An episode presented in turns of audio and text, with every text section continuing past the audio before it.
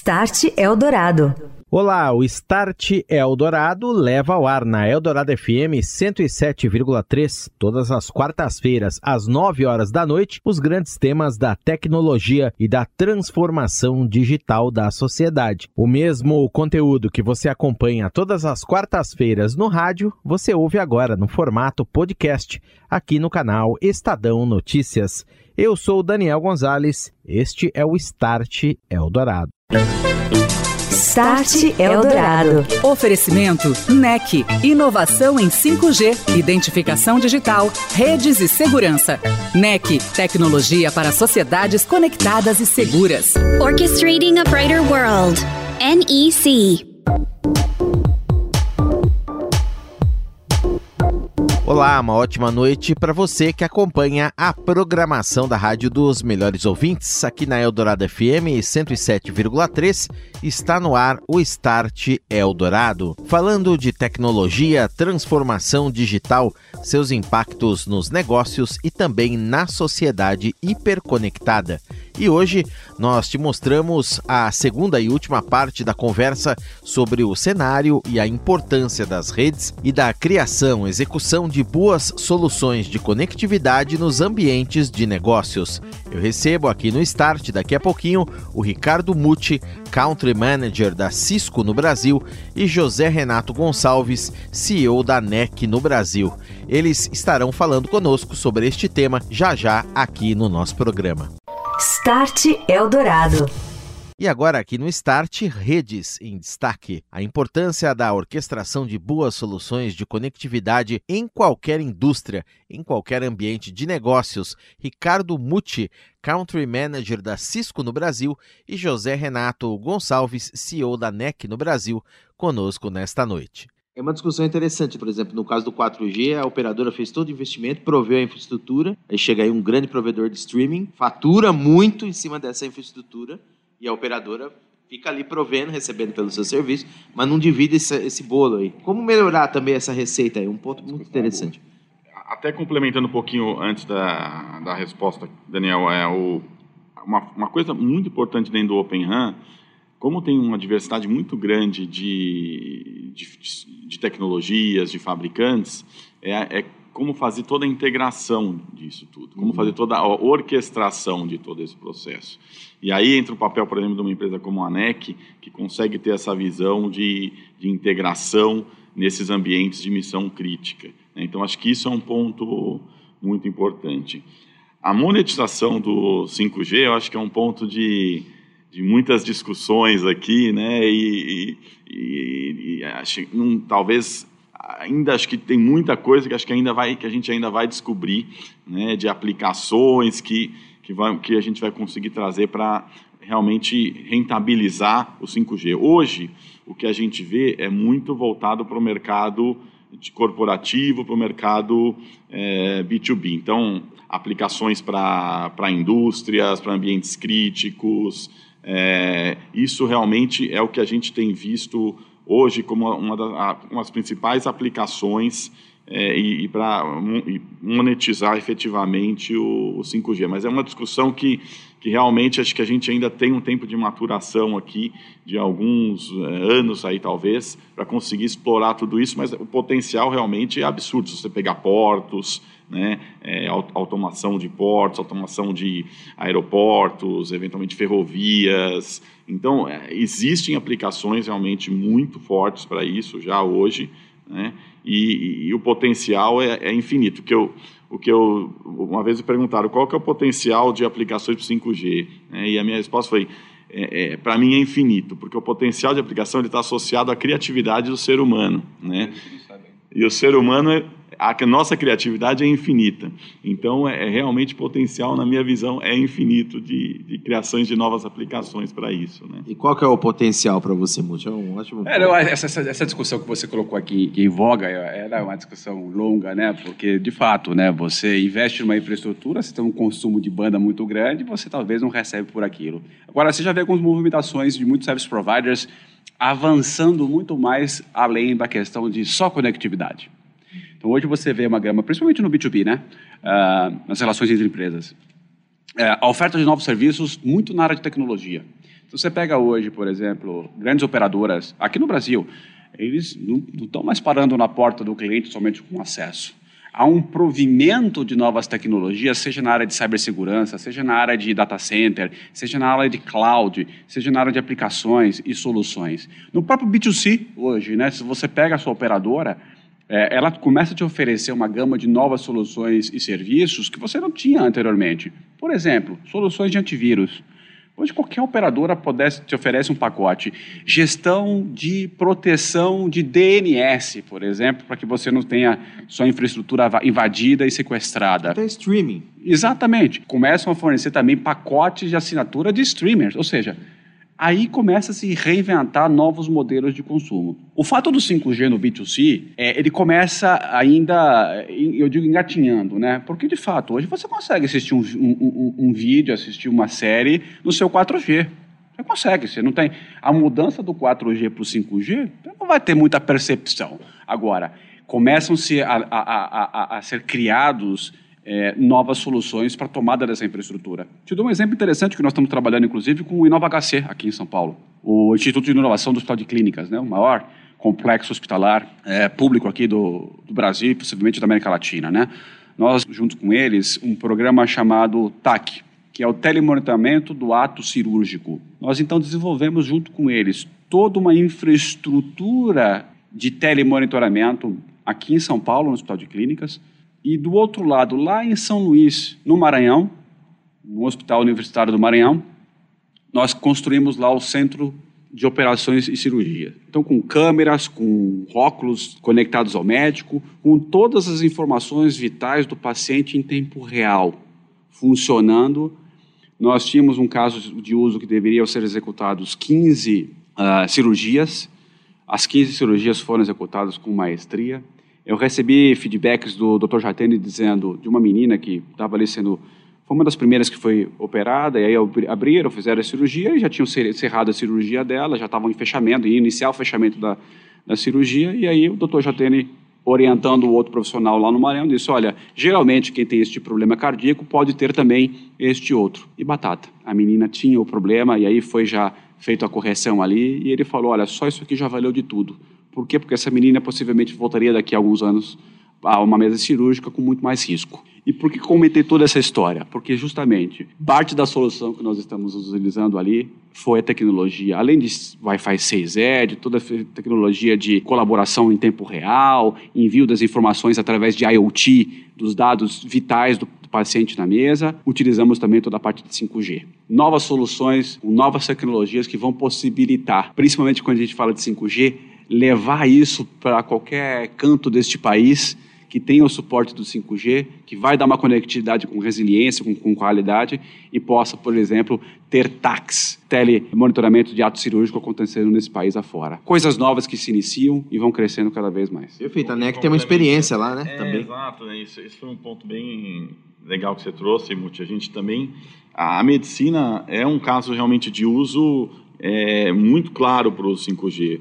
Né? Nessa mesma linha, a gente também fez um piloto com eles para exame de ultrassonografia, que é um exame que o médico precisa olhar ali ao vivo né, a, o ultrassom para chegar ali no, no, diagnóstico. E a gente fez exatamente isso, colocou é, um, um, sensor remoto ali, conectado com o 5G, e esse sensor ele pode estar sendo operado por um, uma pessoa que tem um treinamento mínimo ali, não precisa ser um médico. Então, para regiões mais remotas, onde a infraestrutura de saúde é mais carente, isso funciona muito bem, né? Para grávidas, para exames ali com, de, de, outros tipos de ultrassom, é, a gente consegue fazer essa... É, utilizar os, os médicos aqui remotamente no HC para avaliar é, as pessoas em qualquer lugar aqui do Brasil e né, no mundo. Né? Muito bem. Tem uma pergunta que eu queria que os dois respondessem aqui. Eu tenho falado com o pessoal da indústria também no, no programa aqui, no Start, e o que alguns me falam, tem muita coisa legada, antiga. Maquinário, por exemplo, que não é conectado, é, robôs que funcionam ali, mas são, eles não fazem parte da rede, você não consegue levar um nível de automação tal. Será que envolver também a indústria de fabricantes desses equipamentos, dessas máquinas, de sensores, de dispositivos de IoT, em tudo isso que a gente está falando aqui, né? Para que adaptem, lancem equipamentos e desenvolvam equipamentos já, por exemplo, 5G Red ou Wi-Fi 6E também. Queria que o Zé começasse e o Multi depois complementasse. Como envolver também essa, toda essa indústria, a criação de um, um, um grande ecossistema de coisas conectadas aí? Acho que o primeiro, primeiro ponto que é importante, Daniel, a, a gente tem muita coisa legal. Né? Então, como é que a gente convive hoje com esses dois mundos integrados? Eu acho que isso é, é fundamental. Obviamente, empresas, operadoras fizeram investimentos absurdos em, em soluções que estão aí, que funcionam muito bem. Então, acho que uma coisa, primeiro, muito importante é garantir que os dois mundos se conversem. Essa questão de desenvolvimento de vários segmentos, a gente está vendo isso. Então, assim, a gente falou do Inova HC, a gente tem muitas conversas com Inova USP, desenvolvendo soluções, por exemplo, para mobilidade urbana, usando 5G, usando Wi-Fi 6. É, a gente tem soluções, por exemplo, para agronegócio, em que a gente vai conseguir realmente trazer muito mais inteligência para o agro. A gente vê muita as indústrias, né, os mais diversos tipos de indústria de manufatura, de mineração. A maioria das empresas hoje tem uma área de inovação. Né, a gente vê os diversos grupos aí de de inovação como Cubo, ali promover startups. A gente vê realmente um movimento muito grande no Brasil para isso. É um dos países que está mais aberto para a inovação. As empresas, os, os, os, negócios, eles realmente, poxa, legal, deixa eu ver a solução, vamos testar, vamos ver se funciona. Isso não acontece dessa mesma maneira em todos os países. Então, acho que é, é uma. A gente tem uma conjunção aqui diversas coisas, né? Da criatividade do brasileiro, da, da abertura que a gente tem para testar novas tecnologias, das é, dificuldades que a gente tem, não ter o mesmo nível de infraestrutura e suporte em, em todos os países, fora dos grandes centros. Eu acho que essa combinação fomenta muito a inovação. Estou de volta. Este é o Start Eldorado, tecnologia, transformação digital, os seus impactos nos negócios e na sociedade, aqui na Eldorado FM. Hoje eu recebo Ricardo Muti, Country Manager da Cisco no Brasil, a Cisco que é uma das maiores empresas de redes do mundo, e José Renato Gonçalves, CEO da NEC no Brasil. Eles estão comigo para falar de redes, a importância da orquestração de boas soluções de conectividade nos negócios, em qualquer ambiente, em qualquer tipo de indústria. Ricardo Muti. Na tua visão, é, pegando esse exemplo que o Zé deu, por exemplo, do agro, né? você tem um maquinário, por exemplo, agrícola antigo, só que muitas vezes tem milhares de produtores aí, médios, até grandes, que não têm condições de investir em máquinas novas, ou, ou elas ainda não estão adaptadas, não existem, enfim. É só um exemplo, mas como fomentar também, como apoiar a criação de todo esse ecossistema aí? Primeiro eu queria pegar um gancho da, da, história da indústria. Né? Esse país já teve é, o seu PIB aí com mais de 20% representado pela indústria. Né? Infelizmente, hoje em dia, a gente teve uma queda substancial uh, do, do, da participação da indústria dentro do PIB brasileiro. Por óbvio, um crescimento muito forte da parte de agro. Agora, há que se pensar muito, como você mesmo comentou, é, em como que a gente fomenta cada vez mais o crescimento da indústria. Hoje você tem grandes sistemas escada, que são os sistemas antigos, e a gente trabalha aqui, inclusive, com outros fabricantes do mercado, é, justamente na transformação ou criação de gateways, de conexão desses sistemas escadas com o mundo IP, vamos dizer assim, um mundo de conectividade. É, e como é que você aplica, obviamente, toda a parte de segurança. Conecta de forma segura todo esse sistema escada de forma que você comece a processos de modernização dessa infraestrutura. O Zé, que trabalha comigo há alguns anos já, já trabalhamos inclusive juntos em projetos justamente de análise de maturidade de evolução e transformação digital da indústria. E, de fato, como você mesmo comentou, a gente está muito para trás ainda em relação ao mundo. Há que se pensar muito nessa visão de modernização e atrair também mais investimentos para a parte da indústria brasileira. Nós aqui da Cisco, inclusive, desenvolvemos um projeto junto com o Senai e criamos o UpLab, que é um laboratório de inovação que tem como foco também a aceleração de startups. Já aceleramos quatro startups lá dentro, com foco em indústria 4.0, ou seja, é, transformação digital para a indústria 4.0. E justamente com isso, como é que a gente leva cada vez mais processos de modernização para a indústria e também gera mão de obra qualificada, gente, pessoas profissionais que conheçam bem disso, que tenham afinidade, que consigam de fato opinar para que a gente consiga voltar e retomar com uma uma potencialização da nossa indústria, né? Quando a gente olha a questão do agro, bom, esse país é o país de agro, né? Então a gente é uma potência global na questão do agro. A nossa percepção aqui, quando a gente olha os grandes produtores, Daniel, esses caras já estão conectados. Fato é isso. Ele já se conectou, ele arrumou um jeito. Ele já conectou seu plantio. Hoje você tem toda a parte das colheitadeiras, é, toda a parte de plantio já extremamente automatizado e industrializado. Agora, vale ressaltar que apesar dos grandes produtores já estarem super uh, uh, digitais nessa questão, esse é um país ainda que uh, grande parte da nossa cultura agrícola é ainda uma cultura é, regionalizada, em cima de cooperativas. Esses, de fato, estão super carentes ainda de tecnologia. Ainda usam muito uma mão de obra é, manual para fazer toda a parte de gestão, plantio. Não tem a sua conectividade ali disposta e a gente começa a observar aí o crescimento, potencial de digitalização dessa infraestrutura. Nosso querido Elon Musk estava né, fazendo a sua promoção aqui no Brasil de ceder é, antenas a mil reais e serviços de conectividade de broadband é, a mais de 200 megabits de conexão a um preço mensal de cento e poucos reais, 180 reais. Então, eu acho que começa ali a primeiro chegar ao primeiro ponto, que é o acesso. Agora, dali para você levar e extrair, começar a automatizar seus processos, construir uma visão é, de gestão e transformação digital dessa área agrícola, eu acho que ainda tem um grande passo. E aí, de novo, né, que a gente está discutindo aqui, criação de casos de uso, desenvolvimento de novas soluções, observância, por exemplo, através de IoT, de como é que está a questão de umidade do solo. A gente já vê hoje, por exemplo, muito do crédito agrícola sendo feito através de tecnologia. Os bancos utilizam, por exemplo, toda a parte de cessão de crédito agrícola ou as, os, os, a, as cooperativas de crédito olhando através de infraestruturas como, por exemplo, GPS, fotos de satélite, para poder justamente é, fazer a distribuição do crédito agrícola e a fomentação disso. É uma evolução contínua.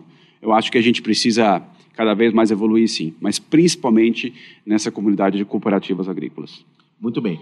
E tem uma mensagem aqui que eu até separei, também veio da Cisco, uma mensagem que eu achei importante, que é meio que a volta ao começo da nossa conversa aqui. A simplicidade se torna cada vez mais importante para o avanço da nuvem, IoT, Wi-Fi, 6E, 5G, inteligência artificial, machine learning, segurança, enfim, tantas tecnologias, tantos aplicativos, tudo conectado. É, às vezes muito difícil para uma equipe de TI, por exemplo, oferecer uma experiência consistente, né, uma experiência unificada, e por isso mesmo é importante você investir na inteligência, na automação das redes. É isso, Zé. Acho que tudo que a gente conversou aqui, é, acho que esse é o, esse é o, é o DNA da NEC, o propósito da NEC, né, orquestrar um, um, mundo mais brilhante, que ele passa desde é, construir infraestruturas de qualidade, resilientes, com segurança, até desenvolver aplicações. Hoje a NEC deixou de ser uma empresa fabricante de hardware, né, que foi muito tradicional aí no passado, para uma empresa de serviços, uma empresa de software, muita inteligência artificial nas nossas soluções. Então, muitas aplicações.